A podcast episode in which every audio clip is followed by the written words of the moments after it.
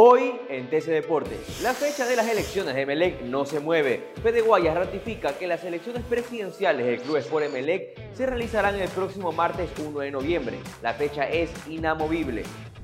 El Nacional está de regreso en la Serie A. El elenco de los puros criollos, a falta de dos fechas que termine el torneo de la Serie B, firmó su ascenso a la Serie A del fútbol ecuatoriano. Luego de vencer 4 a 2 a Libertad de Loja en el Estadio Olímpico Atahualpa.